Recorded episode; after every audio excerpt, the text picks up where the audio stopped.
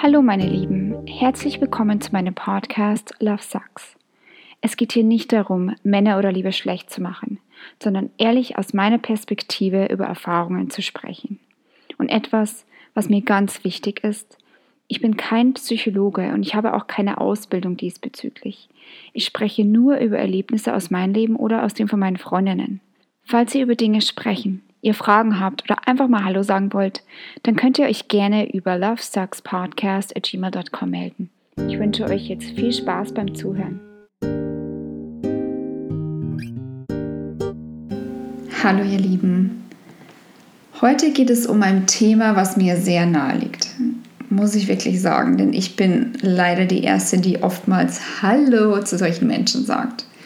Und zwar geht es heute um Narzissten narzisstisch oder ein anderes Wort für selbstverliebt. Aber tatsächlich verbirgt sich hinter dem Begriff viel, viel mehr. Wusstet ihr, dass der Narzissmus eine diagnostizierbare Persönlichkeitsstörung ist? Es führt dazu, ähm, dass die Betroffenen über ein überhöhtes Selbstbild verfügen und die eigenen Bedürfnisse und Wünsche über das Wohl der anderen stellen. Aber was ist ein Narzisst?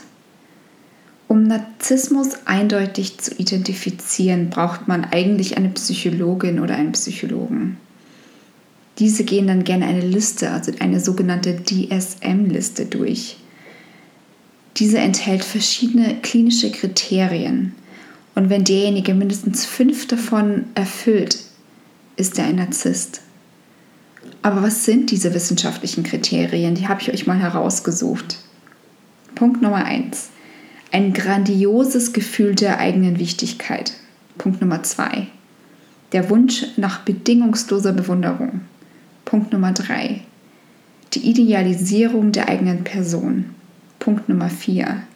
Ein Mangel an Empathie. Punkt Nummer fünf. Der Neid anderen gegenüber und das Gefühl, dass andere sie selbst beneiden. Punkt Nummer sechs die Überzeugung, speziell und einzigartig zu sein. Und Punkt Nummer 7, Fantasien von grenzenlosem Erfolg, Macht oder Schönheit. Anhand von diesen Merkmalen können wir leider selbst nur erahnen, ob bei einer Person eine narzisstische Tendenz vorliegt. Gewissheit kann tatsächlich nur eine Diagnose beim Psychologen bringen. Deshalb sollten wir natürlich etwas vorsichtig sein, wenn wir andere Menschen als Narzissten beschimpfen, sage ich mal so. Denn es ist tatsächlich eine schwerwiegende Persönlichkeitsstörung. Liegt es aber tatsächlich vor, wird es für das soziale Umfeld richtig schwierig. Aber wusstet ihr, dass es drei verschiedene Narzisstentypen gibt? Diese drei Typen weisen unterschiedliche Erkennungsmerkmale auf. Es gibt zum einen den grandiosen Narzissten. Das ist quasi der klassische Narzisst, von dem wir auch wahrscheinlich am häufigsten lesen und hören, der von sich selbst überzeugt ist, nicht kritikfähig und ständig auf der Suche nach Bewunderung und Aufmerksamkeit ist.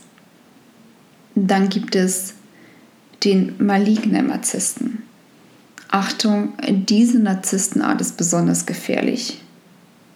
Denn diese sind wohl besonders skrupellos. Maligne ist ein anderes Wort für böse. Also sie kennen keine Grenzen und manipulieren andere bewusst und sogar bösartig, um sich selbst Vorteile zu schaffen. Dann gibt es noch die verdeckten Narzissten. Also hier vermischt sich das Gefühl mit der eigenen Wichtigkeit mit den vordergründigen Selbstzweifeln. Diese Narzissten versuchen Aufmerksamkeit zu bekommen, indem sie sich selbst als Opfer darstellen das Gefährliche für uns tatsächlich ist, dass sich diese Narzissten als selbstkritisch sehen.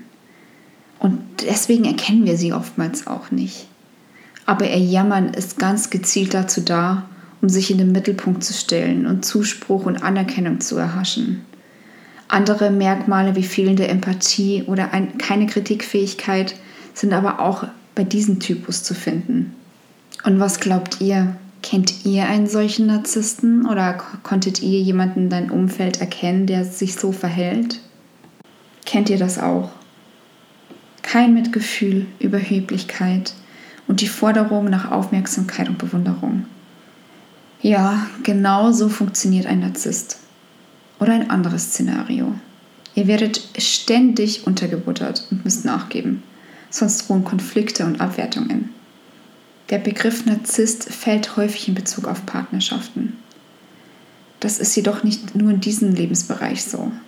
Narzissten können sich auch in eurem Freundeskreis, im Job oder in der Familie befinden. Im Grunde genommen ähneln sich jedoch Narzissten, wie zum Beispiel bei folgender Situation. Sie sind für keine Kritik offen. Wenn ihr Kritik übt, reagiert die Person zum Beispiel beleidigend oder sogar wütend und aggressiv. Deine Wünsche oder Forderungen werden in keinem Moment beachtet. Aber warum ist das so? Dem Narzissten fehlt es an Empathie, die es ihm oder ihr ermöglichen würde, sich in deine Situation hineinzuversetzen. Ihr seid immer an allen schuld. Doch das Gefühl der scheinbaren Grandiosität sehen sich Narzissten immer im Recht und können keine Fehler zugeben. Narzissten verhalten sich rücksichtslos. Narzissten wirken oft selbstbewusst und können sogar sehr charismatisch rüberkommen was oftmals auch im Job so ist. Und wisst ihr was? Ich habe eine Studie gelesen, dass Narzissten vor allem in Führungspositionen sind. Das ist eigentlich echt gruselig, oder? Aber überraschend tut es mich leider nicht wirklich. Denn Narzissten sind nicht nur selbstbewusst, sondern sie können auch super gut manipulieren. Als Führungskraft muss man da immer wieder schwierige Entscheidungen treffen und auch oftmals andere enttäuschen können. Das fällt den Narzissten natürlich immer super einfach, da er stets an seine eigenen Interessen denkt und das Gefühl vom schlechten Gewissen gar nicht kennt. Bye bye Selbstwertgefühl. Es gibt etwas, das narzisstischer Missbrauch heißt. Das klingt jetzt natürlich super hart, aber es ist tatsächlich so, dass der Narzisst sein Opfer für seine Zwecke missbraucht in einer Beziehung ist es natürlich besonders hart, da wir jemanden verdammt nah an uns ranlassen. Der Narzisst nimmt uns das Selbstwertgefühl und im schlimmsten Fall können manche Betroffene sogar eine psychische oder physische Erkrankung entwickeln und anderen nie wieder vertrauen können. Erfolge werden uns nicht gegönnt. Ihr habt einen großen Meilenstein erreicht. Von einem Narzisst könnt ihr da überhaupt keine Unterstützung erwarten. Denn schließlich geht es in dem Moment scheinbar nicht immer nur um diese Person, sondern um jemand anderen.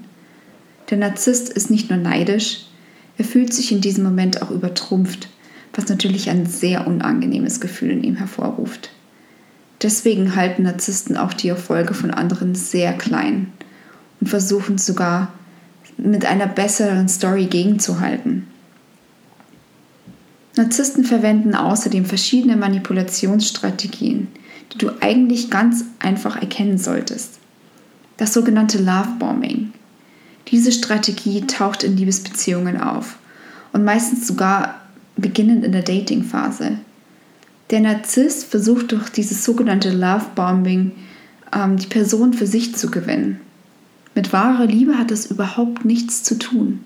Es geht eher darum, dass die oder der Auserwählte um den Finger gewickelt wird und sogar emotional abhängig sein kann. Das ist den Narzissten in diesem Moment am wichtigsten, so schade es sich wirklich anhört.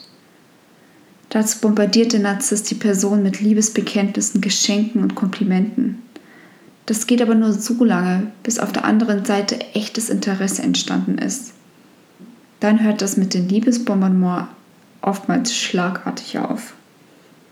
Dann gibt es das sogenannte Stonewalling.